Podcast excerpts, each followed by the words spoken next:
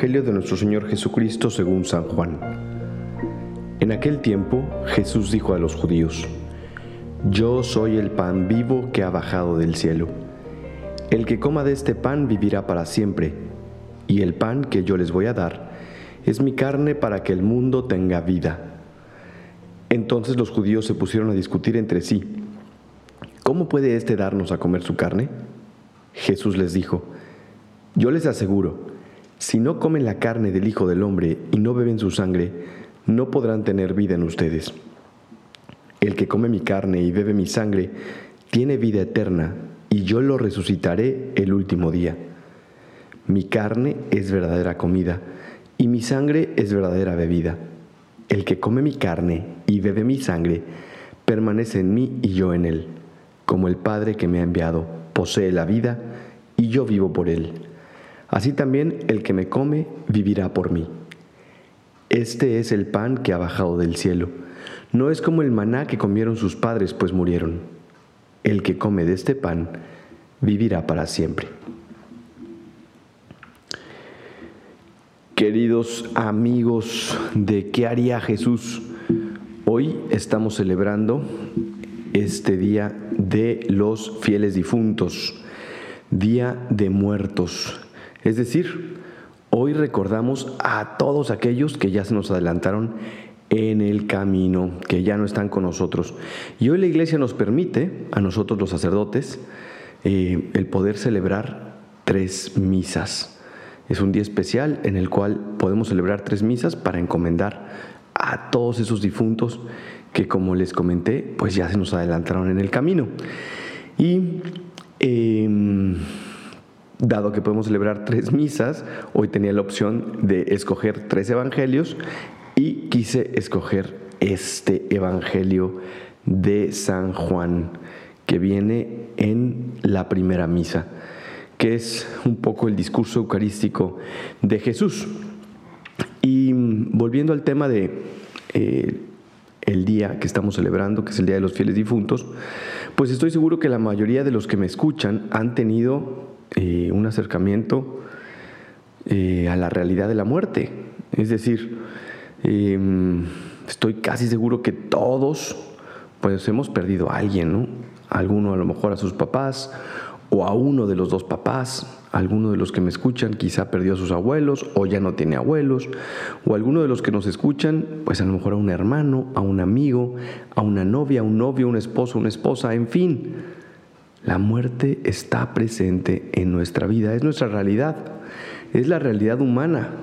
Muy pocos, estoy seguro aquí, de los que nos escuchan pueden decir, oigan, yo no tengo esa experiencia yo tengo a todo mundo vivo, toda mi familia, mis abuelos, mis tíos, mis primos, mis hermanos, mis amigos, todo mundo está vivo, no se me ha muerto nadie.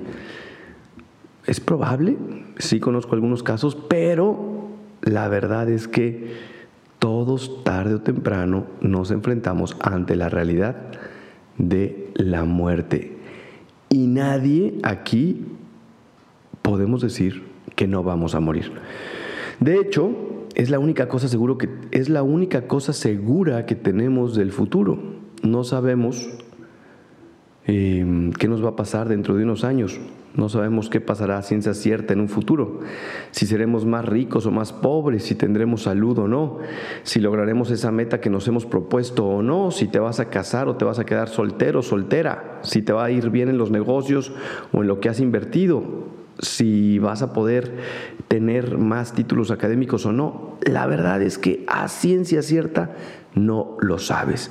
Lo único que tú y yo sabemos a ciencia cierta del futuro es que nos vamos a morir. Y muchos podrían decir aquí, bueno, pues yo la verdad es que no le tengo miedo a la muerte. Y, y pues que venga la muerte en mi vida cuando sea yo estoy listo o estoy lista. Y sí, puede ser. Hay mucha gente que de verdad no le tiene miedo a la muerte. Pero hay que reconocer y hay que ser bien sensatos porque la verdad, la verdad es que todo el tiempo estamos luchando para no morir.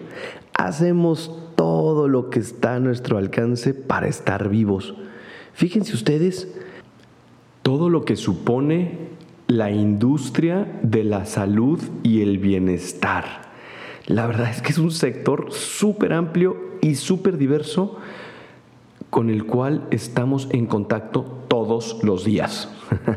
todos los días que si la crema para las arrugas, que si la crema para el antienvejecimiento y para que no te oxides, y que si estos suplementos, y que si estas pastillas, y que si esta proteína y la atención médica, y todas las farmacias que te dan la píldora con la cual vas a ser más joven y que te trates eh, la salud mental para que no te vuelvas loco y para que vivas más, la nutrición, los suplementos, el fitness, el ejercicio, gimnasios, pilates, crossfit, etcétera, etcétera, etcétera. Todo el tiempo la industria de la salud, de la belleza, del bienestar no es otra cosa que el deseo humano de no morir. No nos queremos morir, esa es la verdad. Todos quisiéramos tener el elixir de la juventud, poder beberlo y estar siempre vivos, porque vivir es increíble, como dice el eslogan de esta, de esta casa aseguradora, ¿no? Ya vamos a, vamos a cobrar regalías a quien quería Jesús por andar haciendo propaganda, pero pues es la verdad, no queremos, no queremos morir. No queremos morir, nadie se quiere morir, nadie quiere envejecer, nadie quiere estar enfermo. Por eso esta industria es poderosísima. Y hoy Jesús nos viene a decir, oigan, es que yo también traigo un catálogo aquí, fíjense, yo aquí traigo también mis productos. Y el producto soy yo mismo. La solución a tus problemas soy yo mismo. La proteína, la píldora, el suplemento soy yo, dice Jesús. El que coma mi carne y el que beba mi sangre, ese tendrá vida eterna. Esa es la vida que buscas. Esa es la vida que buscamos. Amigos y amigas de Quería Jesús, señores y señoras, niños y niñas, jóvenes y jóvenes, nos vamos a morir por más cremas que te pongas y por más que vayas al médico y por más píldoras del antienvejecimiento y por más comida antioxidante que te metas al cuerpo, nos vamos a morir. Pero podemos vivir esta vida plena, saludable, increíble, realizada, feliz, alegre, maravillosa, fabulosa, fantástica, si nos acercamos a Dios y si nos alimentamos de Él. Es que nuestra, nuestra, nuestra religión es increíble, nuestra fe es increíble. Fíjense lo, lo que hizo Jesús.